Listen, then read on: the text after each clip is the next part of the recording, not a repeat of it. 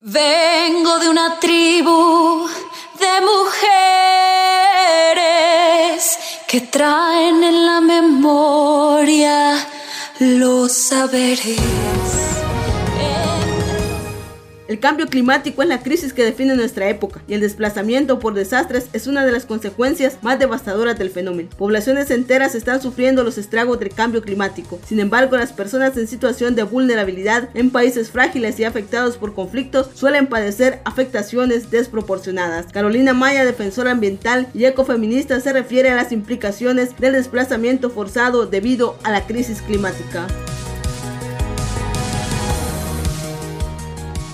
Eh, bueno, primero este, eh, aclarar a nuestros radioescuchas e internautas también que mm, a pesar que hay una relación entre la destrucción ambiental, entre los eventos extremos, llámese sequías, lluvias intensas, huracanes, causados por la crisis climática, todavía no hay, digamos, este, mm, documentada, ni mucho menos políticas públicas que vinculen de manera directa el efecto que tiene estos fenómenos el efecto que tiene la crisis ambiental en la migración y el desplazamiento forzado. La misma PDH nos ha planteado que es un desafío para la PDH y entiendo que hasta este año o a finales del año pasado, eh, migración y extranjería este, incorpora en sus instrumentos estadísticos esta vinculación de la crisis ambiental y la crisis climática como detonante de la migración. Entonces es importante documentar, generar conocimiento,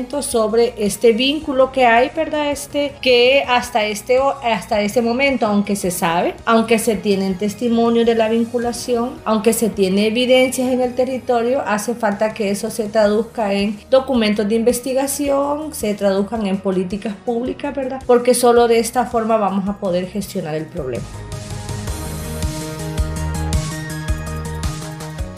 Sumados los eventos climáticos, las actividades humanas en la región han contribuido a la erosión y degradación de la tierra. Según el Consorcio de Organizaciones Humanitarias, la pérdida del suelo cultivable por las industrias extractivistas, la deforestación y prácticas agrícolas inadecuadas han aumentado la inseguridad alimentaria y pérdida de generación de ingresos de las poblaciones. Amaya hace mención de algunas acciones que se pueden poner en práctica para minimizar esta crisis.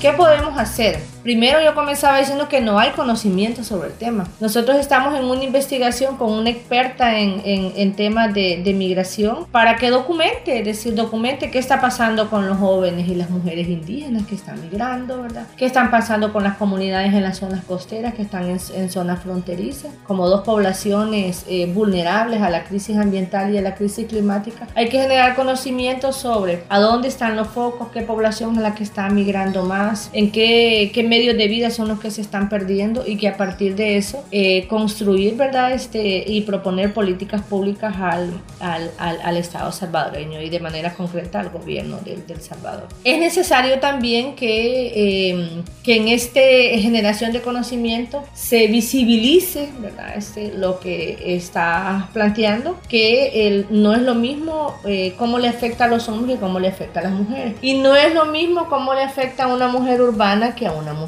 rural. Y no es lo mismo cómo le afecta a una mujer rural que a una mujer indígena, cuya relación con los bienes naturales es una relación estrecha porque eh, para los pueblos indígenas ellos son naturaleza.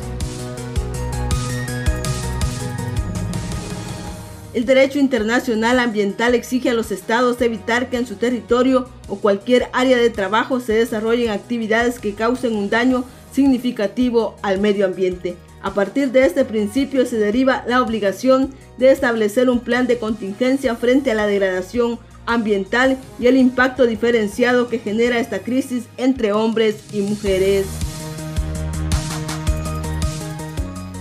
Eh, son las mujeres a las que se les impone la responsabilidad, ¿verdad? Este, de eh, proveer, de eh, darle de comer, asegurar la comida para la familia. Entonces, si no hay alimentación, si, se pierden esos medios de vida, si los cultivos tienden a reducirse y en algunos casos hasta no haber posibilidad de cultivar, esas compañeras se van, ya sea migran de, el campo a la ciudad, ¿verdad? Generalmente como empleadas domésticas o trabajadoras de maquila o buscan este, irse a otro país en donde el destino principal son los Estados Unidos en la búsqueda de esos medios de vida que le aseguren el sustento a la familia, principalmente a los hijos y las hijas y, a ellas.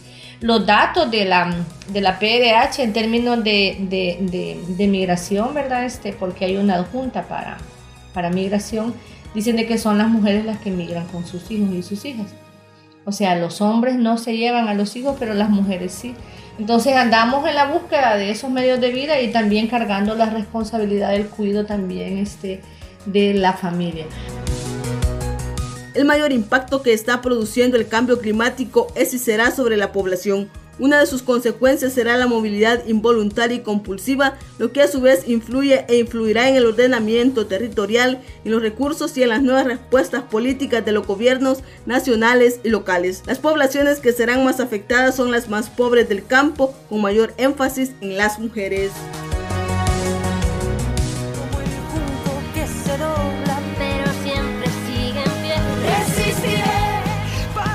Esta es una producción de la Unidad Ecológica Salvadoreña UNES.